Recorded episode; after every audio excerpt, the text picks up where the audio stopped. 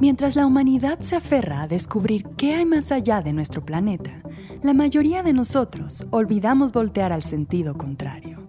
Pasamos inadvertidos ante miles de situaciones que suceden todo el tiempo, remarcando la abundancia y la grandeza de la vida en este planeta. En muchas ocasiones solemos pensar que la manera en que nosotros vemos las cosas es la definitiva y esto puede aplicarse en un sentido tanto literal como en un sentido abstracto. Pero esta vez nos referimos a literal. Creemos que percibimos un mundo absoluto a través de nuestros sentidos, pero la realidad es que estos mismos sentidos que nos permiten asombrarnos también son nuestra limitante. Hay tantas cosas que no alcanzamos a percibir, que incluyen sonidos, olores o formas y figuras diminutas que parecen salidas de una galería de arte. ¿Qué tanto se han acercado a explorar el fascinante mundo de la vida microscópica? Yo soy María González Delgado y esto es Vigilante.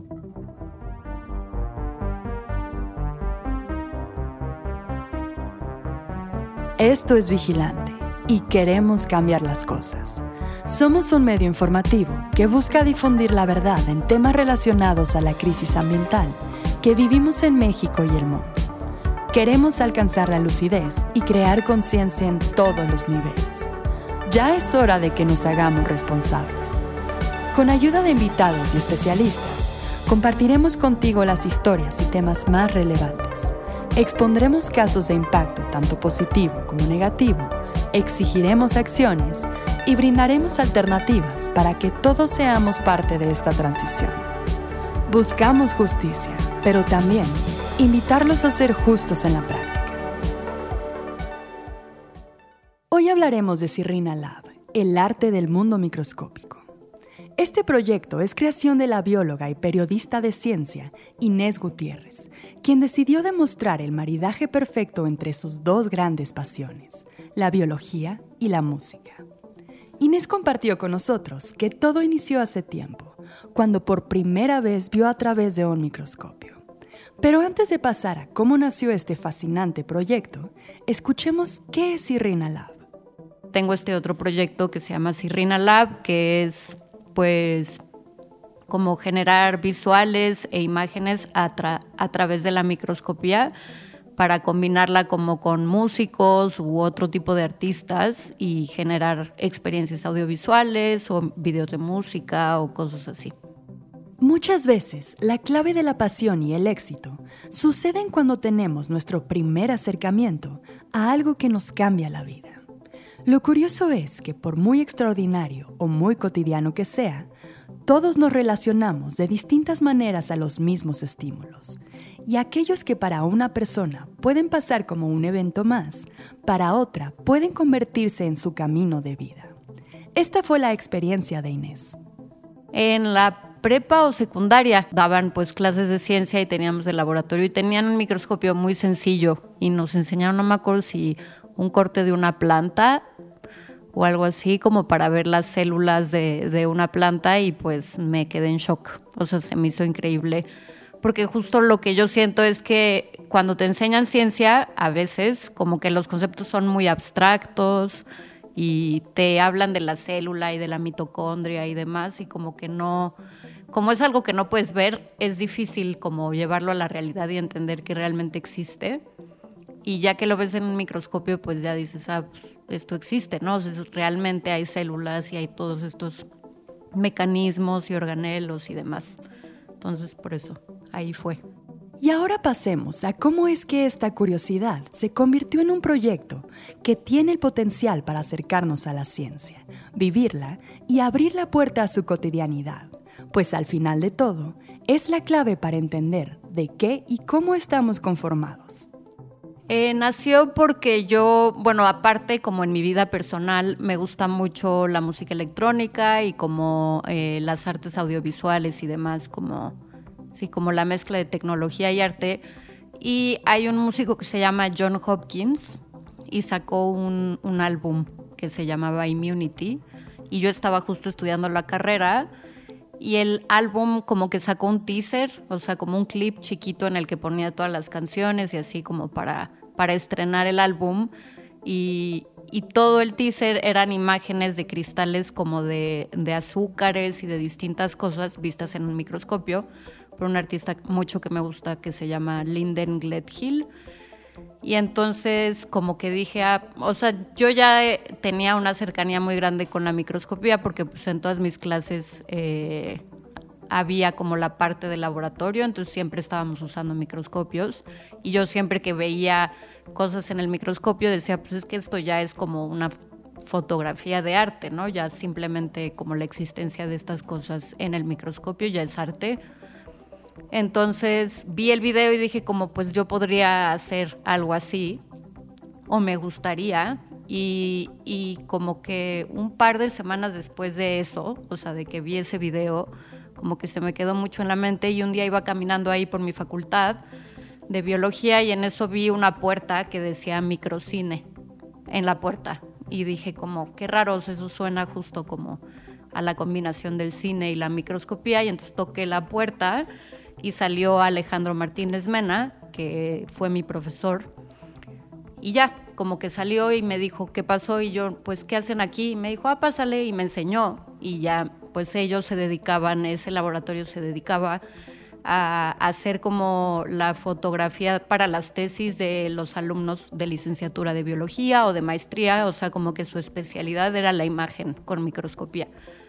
Y entonces le platiqué un poco como mi idea, que quería combinar como las imágenes microscópicas con la música y el arte y demás, y me dijo, como suena bien, pero probablemente no sabes nada como de la imagen microscópica. Entonces, ¿por qué no tomas mi clase optativa y ya después de que, pues sí, hayas aprendido como lo básico de construcción de una imagen microscópica y todo el lado técnico, pues ya vemos qué onda, ¿no? Y yo, ok. Y ya tomé su clase, estuvo muy, muy chida, como que pues yo era súper ñoña y me quedaba tiempo extra en el laboratorio y me la pasaba ahí en microcine. Y poco a poco se volvió como mi mentor y mi, sí, como que alguien que me daba chance de estar en el laboratorio. Y así nació, empecé a, a combinar, bueno, una amiga mía que se llama Paulina Olea, que tiene un proyecto de música, me invitó a hacerle visuales y la portada de su álbum y ya, así empezó Sirina Lab. Uno de los elementos que comparten la ciencia y el arte es que ambas ramas llevan un proceso para llegar a sus resultados. Y si bien son procesos con objetivos distintos, es en este punto en el que se pueden encontrar ciertas similitudes. Es interesante ver cómo Inés pone en práctica su sensibilidad artística y su rigor científico para lograr un proceso que permite el balance perfecto y explotar la mejor parte de ambos mundos. Eh, pues en general empieza con investigación, o sea, como que, bueno, yo sigo como a muchos especialistas en imagen microscópica y también viene un poco de, cosas que veo como en la vida diaria y entonces pienso como cómo se vería en un microscopio, cómo podría ser que eso funcione y entonces primero hago como una investigación de, imágenes preexistentes y demás y, y, aprendo a hacer lo que quiero hacer, ¿no? Por ejemplo, con la cristalización, que es algo que uso mucho en mis visuales, pues aprendí me acerqué a un profesor de química y le dije, pues, cómo se cristalizan sustancias y me dijo, pues, solo tienes que hacer una mezcla sobresaturada de lo que quieras cristalizar y ya, y entonces como que, pues sí, depende mucho del visual y lo que quiero hacer. Y por ejemplo, si me, si me comisionan un video, como que primero escucho la música y la, y la canción y después pienso como que le quedaría bien o qué me, qué me gustaría que acompañara como esa eh, esa canción. Entonces, como que es de, distintas formas. También puede ser que solo se me ocurre como ver una gota de un charco de agua en el microscopio y eso lo grabo. O sea, también, por ejemplo, tengo material que grabo nada más así como por diversión y luego lo uso. Y, y ya, pues como que yo uso dos tipos de microscopios principalmente, que es el óptico y el estereoscópico y pues monto una cámara reflex directo, porque hay algunos microscopios que ya traen como una cámara integrada, pero muchas veces no tiene una resolución muy alta. O sea, si quieres grabar en 4K o en Full HD, como que muchas cámaras de esas no llegan a esa resolución. Entonces yo lo que hago es que le quito el lente como a la cámara reflex y la monto en el microscopio y ya empiezo a grabar y ya después edito y uso programas para mezclar las imágenes en vivo y cómo meterles efectos y demás. Y sí, tal vez todos se estén haciendo la misma pregunta en este momento. ¿Cuál es la diferencia entre los microscopios ópticos y los estereoscópicos? Creo que la diferencia básica entre los dos es como el aumento al que puedes llegar. O sea, el óptico es como el clásico en el que pones las laminillas, estas como rectangulitos de cristal eh, y ese tiene un aumento mucho más grande, justo en el que es en el que puedes llegar a ver pues una mitocondria, una célula, cosas así mucho más de cerca. Y el estereoscópico le dicen eh, microscopio de disección porque lo usan más como para ver organismos chicos, pero que sí puedes ver como a simple vista, o sea, como un mosquito o, o una mariposa o cosas así, y entonces el acercamiento es un poco menor. Entonces diría que esas son como las dos diferencias básicas y justo a mí como que me permiten hacer distintas cosas, o sea, a veces trabajo como con imanes y, metales y así, y eso no lo puedo poner como en una laminilla, entonces para eso uso el estereoscópico, o sea, como que depende mucho del tipo de imagen que quiero producir. Para las cristalizaciones uso el óptico, porque tienen, los cristales son muy chiquitos, y entonces para que se vea así como, pues sí, como está creciendo, te tienes que acercar mucho más. Sirrina Lab, como nos ha contado Inés, es un proyecto de colaboraciones que no solo fusiona a la ciencia y a la fotografía y video, sino que se vuelve en un complemento para otras expresiones artísticas, principalmente la música. Como que se puede dar de las dos formas. Yo sigo a muchos artistas, entonces me les he acercado a varios con los que he colaborado, pero también se me han acercado a mí. Eh, con Pau, esta amiga tiene, su proyecto que se llama Minal Print y ella sacó su proyecto con un sello mexicano que se llama Varios Artistas, o y, y, con ellos he colaborado mucho porque justo tenemos como un, pues estamos muy en el mismo plan, o sea, ellos musicalmente hacen música que me gusta mucho y a ellos mis visuales pues también. Entonces como que hemos hecho mucha mancuerna ahí con, con ellos, con todos los artistas de ese sello y después poco a poco pues como ellos están pues conectados en el mundo de la electrónica mexicana pues me fue conociendo más gente y entonces se me han acercado pues a pedirme distintas cosas. Me invitaron al Mutec luego a un festival gigante que no me acuerdo ahorita cómo se llama que es como un festival de electrónica muy grande y como de trans y ya puse visuales. Entonces depende pero muchas veces sí lo busco yo y, busco colaborar pues, con artistas que yo siento que hay como alguna conexión. Y así, así es como se ha dado principalmente. Inmersa en un mundo fascinante, le preguntamos a Inés si tiene algún proyecto que tenga un significado especial para ella, que lo haga sobresalir del resto. Pues ahorita sí, creo que es bilingüe. Es un proyecto que tengo con mi novio, que es músico. Eh, y pues creo que me gusta mucho porque cada vez que lo presentamos es distinto, o sea, como que nunca es el mismo show y es improvisado y es muy padre. Digo, a mí la música de él me gusta mucho, por eso nos conocimos, como yo le hice visuales a él y entonces empezamos a trabajar juntos y es como una pieza que está en constante cambio y, pues sí es muy padre, sobre todo porque mucho es como no lo planeamos tanto, o sea, es lo que nos sale en el momento eh, y, y ya, y se pone chido. Esa es yo creo mi favorita ahorita. Por increíble que parezca, el acercarnos a estas escalas diminutas también viene con grandes aprendizajes y reflexiones que aportan a este sentimiento de interconectividad. La labor de Inés tiene un gran peso, pues logra acercar de manera orgánica a personas que tal vez nunca hubiesen pensado ser testigos de lo increíble del mundo microscópico. Me gusta despertar la curiosidad de la gente, o sea, porque yo creo que la ciencia sobre todo y el arte también son lo que tienen en común mucho es como la curiosidad y como la búsqueda de algo, de lo que sea, ¿no? De, de la ciencia de entender cosas y del arte de expresar cosas. Entonces, pues no es que tenga un objetivo como tal, así que yo te diga como, ah, quiero que aprendan sobre la contaminación ambiental ni nada, pero sí creo que, por ejemplo, a mí la microscopía me, me ha enseñado muchas cosas, sobre todo de humildad, porque cuando uno ve a los seres microscópicos o a las reacciones microscópicas que, que se dan, pues te das cuenta que es tan complejo y tan importante como tú, ¿no? Como los seres humanos. Entonces como que te pone más, pues sí, en un contexto de, unión con todo lo vivo, incluso lo chiquito, y como que lo chiquito, por más que es chiquito, es la base de, de toda la existencia en el universo y en el planeta. O sea, si esos mecanismos chiquitos no funcionan, pues no funciona nada más. Entonces, para mí es muy importante como que la gente entienda eso. No importante, pero me gusta como despertar esa curiosidad y ese sentimiento como de humildad ante la vida.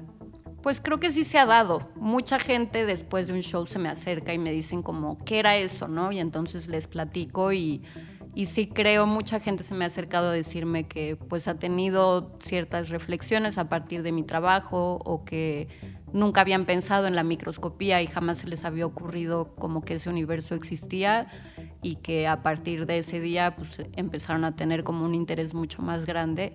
No se da siempre, no te voy a decir que sí, porque creo que también son ambientes en los que hay mucho pues nada más ganas de fiesta y de echar desmadre, entonces pues no no siempre se da, pero sí sucede. Y otro de los grandes valores que hay detrás de proyectos como este son aquellos estímulos y personas que permiten transformar una idea en una realidad. Pero antes de eso yo tomé la clase optativa en el 2016 y, ya a partir de entonces pues ya fue progresando y es muy padre. Como que creo que ya el mundo perdió mucho la figura del mentor, como que ya no existe tanto tener un mentor, ya es poco común pero yo lo tuve y estoy profundamente agradecida, ¿no? Con todo, porque en primer lugar, pues me abrió las puertas del laboratorio sin pedirme como nada a cambio, o sea, solo me dejó ir y me dejaba estar ahí todo el tiempo que yo quisiera, me dio hasta llaves, me enseñó muchísimas cosas. Cuando yo quería hacer algo, le decía, ¿cómo harías esto? Y él me explicaba y me ayudaba. Y cuando le enseñé mi trabajo, me, pues estaba muy feliz, ¿no? Muy orgulloso. Me dijo que que le parecía increíble que, lo hubiera logrado y, como ese afán de compartir ese mundo que tanto nos gustaba a los dos, porque a él también pues le encantaba, no era totalmente lo suyo. Entonces sí, él estaba muy, muy feliz y yo siempre quise invitarlo a un show y justo era el plan, pero pues la vida no, no nos dejó. Sirrina Lab es sin duda un proyecto que continuará evolucionando y acaparando la atención tanto de otros artistas y científicos como del público en general. Su nivel de estética es tal que el campo de crecimiento para este proyecto es muy extenso. Esto es parte de lo que viene para Inés y Sirrina Lab. Ahorita estoy como en un periodo un poco eh, como de pausa, no al 100. Acabo de hacer un video para un amigo que se llama, tiene un proyecto que se llama Tecno para dos. Es el video más largo que he hecho en mi vida. Fueron siete minutos de puras imágenes microscópicas. Estuvo intenso, pero lo logré. Y, pero en un poco de pausa porque justo quiero llevar el proyecto ya a cosas un poco en un formato más grande y más interactivo. O sea, creo que mi primer objetivo va a ser un domo digital, hacer un domo digital como en vivo, o sea, de esos que en vivo estás proyectando lo que estás haciendo en el domo. Y después, pues sí, como que vaya creciendo ya a un nivel como mucho más grande. Y también mi plan es irme a una maestría justo a Barcelona sobre, pues es de entornos interactivos y, e innovación audiovisual en la BAU de Barcelona y justo quiero ir ahí porque creo que mucho de lo que aprendí a hacer, pues sí tomé la clase de microscopía y, por ejemplo, en lo que me dedico en mi vida diaria, que es al periodismo de ciencia, mucho se puede hacer de forma autodidacta. Pero en cosas de tecnología sí me hace falta como ciertas herramientas que no sé hacer y no sé usar. Entonces me quiero ir a la maestría justo el próximo año para ya poder vivir de Sirrina Lab y como que llevarlo a donde yo quiero que llegue, que es mucho más allá. También, por ejemplo, ahorita estoy colaborando mucho con cine, o sea, con personas que hacen cine. Eh, colaboré con mis amigos de, de un colectivo que se llama Colmena, hicieron una peli que se llama Monstruo y yo les hice unas imágenes ahí como de unas alucinaciones que tiene el personaje principal. Y luego otra chica hizo un cortometraje sobre la mariposa monarca, entonces yo le ayudé a hacer como imágenes microscópicas y pues también me encantaría como seguir haciendo cine porque se me hace que pues sí, queda muy bien y también tengo planeado en algún momento hacer mi propia película y mucho va a tener que ver como con la microscopía. Y ya, pues más o menos para ahí va. Pronto queremos mi amiga Concepción Huerta y yo presentar nuestra pieza que se llama LAN. La hicimos durante la pandemia y nunca la hemos presentado en vivo, o sea, con gente, solamente a través como de plataformas de streaming. Y justo nuestro plan es presentarlo, tal vez en el 316, tenemos amigos ahí, entonces ahí podrían ir a verlo. Y también Isaac y yo ya estamos como haciendo una nueva versión de bilingüe que vamos a presentar pronto, pero no creo que ya, o sea, va a tardar un par de meses probablemente. Como parte de una gran curiosidad sobre un mundo que es desconocido para casi todos, le preguntamos a Inés qué es lo más impresionante que ha visto a través del microscopio. Creo que varias cosas. Una, el desarrollo del pez cebra. Es un pez que es el pez que más rápido llega como a su desarrollo como ya adulto, o sea, pasa de ser sí, un óvulo fecundado a un adulto en dos días. Entonces, ahí en, en, la Facultad de Ciencias de la UNAM es como un modelo muy estudiado. Y entonces yo pude ver cómo, cómo pasó de ser una célula así, pues, sí, como muy simple, a, bueno, no, no simple, pero fecundada, a un pez. Eso estuvo increíble. Y también, pues siempre que veo neuronas de, de ratón y de rata, pues se me hace como, pues sí, una locura. El mundo de la microscopía es sin duda alguna un mundo mágico, una perspectiva distinta que nos permite comprender la vida de otra manera. Un acercamiento en el que todos dejamos de ser individuos para descomponernos en células y todo aquello que nos conforma. Si nunca han como pensado en la microscopía, creo que hay muchas formas de acercarse a ella y creo que vale la pena. O sea, creo que no tienes que ser un experto. Hay mucha gente que no es científica y, tiene su microscopio en su casa. Hay unos muy accesibles económicamente, o sea, hay otros que sí son pues, muy caros, pero, pero hay para todas las personas y sí creo que, que pues es una actividad que deja mucho como esa, esa exploración. Entonces, si no conocen la microscopía y, y nunca se han acercado a ella, pues hay muchos museos en México a donde puedes acercarte y tienen microscopios o por ejemplo hay un concurso del que yo soy muy fan que se llama Nikon's Small World y justo ahí pues todo se trata sobre imágenes microscópicas. Hay la sección de video y la de foto, entonces pues sí, como los invito a explorar la microscopía. Esta convivencia y majestuosidad que se da entre el arte y la ciencia ha sido explorada por múltiples mentes. Son varios los ejemplos de proyectos que proponen acercarnos al mundo natural desde distintas perspectivas que salen de lo cotidiano. Los invitamos a acercarse a ellos y abrir la mente para replantear las perspectivas tradicionales. Si quieren conocer más a fondo el trabajo de Sirrina Lab y muchos otros ejemplos que llevan a la ciencia y al arte por este camino, no olviden visitar nuestras redes sociales.